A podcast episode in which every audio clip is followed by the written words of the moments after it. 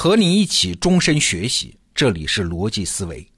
这一周啊，我们是在讲我学习张小雨的商业经典案例课的心得。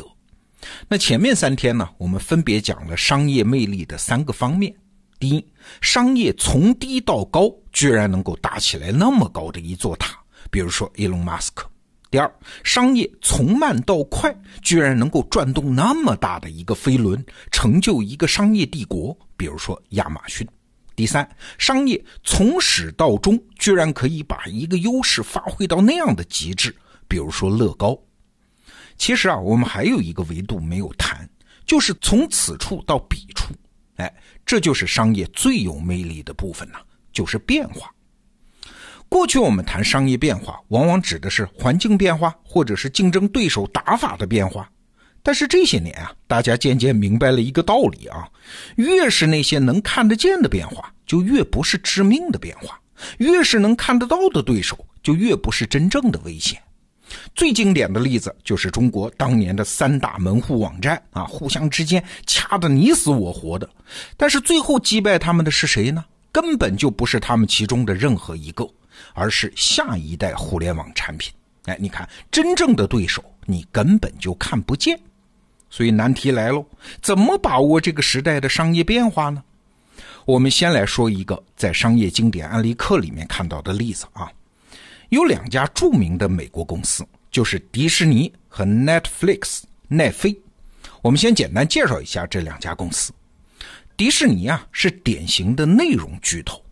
它的旗下产业可远远不止我们知道的什么动画片、主题乐园啊。美国著名的三大电视网之一就是 ABC 电视台和 ESPN 体育频道，这都是巨无霸呀，都在迪士尼的旗下。现在迪士尼全年收入规模接近六百亿美元，而奈飞呢，它是这几年飞速崛起的明星公司啊，是目前全球最大的视频流媒体服务商。说白了，就是你在奈飞上可以看到各种各样的视频，你就把它想象成美国的爱奇艺吧。它的商业模式就是会员付费呀，每个人根据套餐的不同，每个月要交八到十四美元，而且只要交钱，所有的内容都可以随便看啊。奈飞现在一年的营收是一百一十亿美元左右。哎，你看这两家公司，一家提供内容，一家提供平台。多好的一对啊！这好好合作不就完了吗？哎，但是去年二零一七年八月，这两家掐起来了。迪士尼宣布终止和奈飞的合作。两家曾经是一大一小、互相合作的上下游企业，商业模式完全不同的公司，现在居然成了最大的竞争对手。但是结果如何呢？整个二零一七年，迪士尼的股价几乎没动。而奈飞的股价翻了一倍还多。刚才我们说了两家收入的差距啊，迪士尼是六百亿美金左右，而奈飞呢，哎，只有一百一十亿美金左右，这差着五六倍啊。但是市值很接近了，这说明啥？说明迪士尼和奈飞如果不是合作伙伴，而是对手，那资本市场更看好奈飞。张小雨老师说了一句话呀。说不要小看这个事件，这会是未来四五年时间商业界的一个重要主题。因为这件事情背后不仅是两家公司之争，还是两种商业模式之争。那哪两种商业模式呢？哎，就是平台型和垂直型两种模式之争。那什么叫平台？又什么叫垂直呢？我们举些例子就明白了。像谷歌呀、腾讯呢，这就是平台型企业，他们的经营目的啊，就是要求多求全，不仅内容要全要多，而且要尽可能出现在各种各样的地方，这样用户才多嘛。这就是平台。而垂直型企业呢，顾名思义，打一个洞下去，垂直往下，要扎到很深。这最典型的就是苹果啊，它的目的就不是要求全呐，而是要集中，要让非常特别的服务和体验只出现在自己的体系里，这样才能留住客户，留住收入。那这两种模式的企业都有存活的可能啊。现在事实上很多大公司是分属于这两个模式的，很难说得清啊谁优谁劣。但是请注意，这两种逻辑是越来越泾渭分明啊。如果你不全身心的投入其中一个逻辑，这个时代的企业往往就会有战略困惑。那迪士尼其实就遇到了这种情况嘛。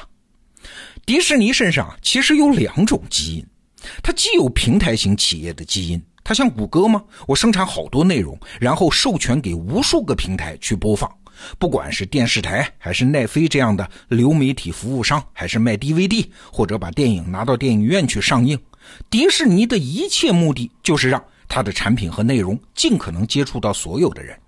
这和谷歌希望自己的服务触达所有人是一样的，这是一种基因。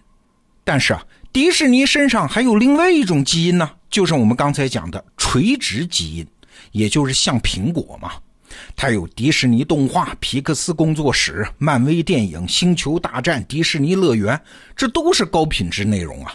所以它的企业文化和苹果一样，都是那种叫高度控制的公司。哎，比如你进到迪士尼乐园和进到苹果的 iOS 系统里的感觉是一样的。他们极度重视你的用户体验啊，而且在能不开放的地方全都不要开放，要自己来把控这个体验。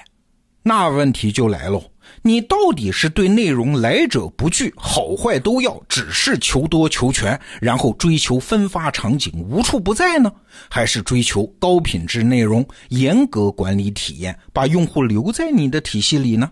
哎，你看，这是一对矛盾。你可能会疑惑啊。这为啥会是矛盾呢？难道不可以兼得吗？对，很难兼得。为啥？因为这个时代出现了一个效应，叫网络协同。说白了，就是那种越多人用就越好用的那种效应。刚才我们讲的两种模式，不管你是平台型还是垂直型，都有可能产生网络协同。你看，要么你就集中了海量的用户，这就是平台型企业吗？那用户之间就会产生网络协同，像腾讯呐、谷歌啊、Facebook 啊，都是这样的企业。要么呢，你就干脆一条道走到黑啊，你就集中优质的内容或者是产品，让产品和产品之间产生网络协同。比如说苹果啊、小米啊，他们就是提供那种体验一致的产品，留住用户和收入。事实上，迪士尼确实有同行就是这么干的呀。比如说，美国著名的电视台 HBO，他就搞了一个自己的奈飞模式，而且会员收费比奈飞还要贵哦，而且还只能看 HBO 自己的内容，外面五花八门的内容在上面看不到。这是为啥呢？HBO 对自己的内容品质有信心嘛？这就相当于苹果能够精确的管理自己的产品品质和体验，这是一个道理，借此留住用户。这也是一种网络协同啊！好了，现在两种选择都放在迪士尼的面前，那请问你是要做一个平台型企业呢，还是要做一个垂直型企业呢？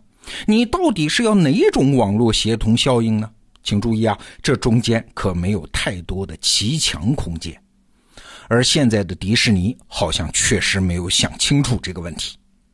顺便说一句啊，如果你想深度了解网络协同这个效应的重要性，那就建议你听一听我们得到 APP 里面精品课板块的“增明智能商业二十讲”，这个产品是免费的。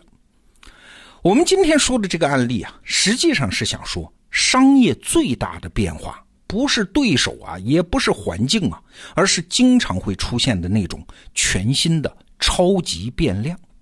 就像我们今天说的，迪士尼遭遇的这个网络协同效应，这就是超级变量，这在他们原来的经历中是完全没有的东西啊。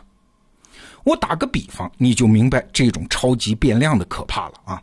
比如说，我问你一个月是多少天啊？你会回答三十天左右啊，或者三十一天吗？对，在一个月的尺度里面确实是这样。但是如果尺度扩展为一年，你就遭遇了一个超级变量啊，就是二月它是个闰月啊，只有二十八天或者二十九天啊。那如果尺度扩展为四年呢，你又会遭遇一个超级变量，就出现了闰年吗？对，商业也是一样，在原来的环境里面有效的逻辑和做法，一旦扩展到更大的尺度，就会遭遇这种超级变量。这个时候啊，看起来你的处境是左右为难。其实不是哈，其实是你没有看到那个超级变量对整体的博弈关系的决定性的影响啊。现在商业演化的速度是越来越快，快到了过去几十年才会遇到的那种超级变量，现在你几年时间就会遭遇。所以啊，预判和识别这样的超级变量，就成了现在商业从业者最生死攸关的任务，也是商业的魅力所在。好，今天是我们讲商业魅力的第四期，讲的是变化这个维度。那明天呢，我就对照这一周讲的商业魅力的四个有趣维度来聊一聊，我们得到 APP 在创业过程中都受到了哪些启发。必须得感谢张小雨老师的商业经典案例课这个产品，因为正是这个课程给了我看待商业的全新视角。这个产品也推荐给你。好，明天见。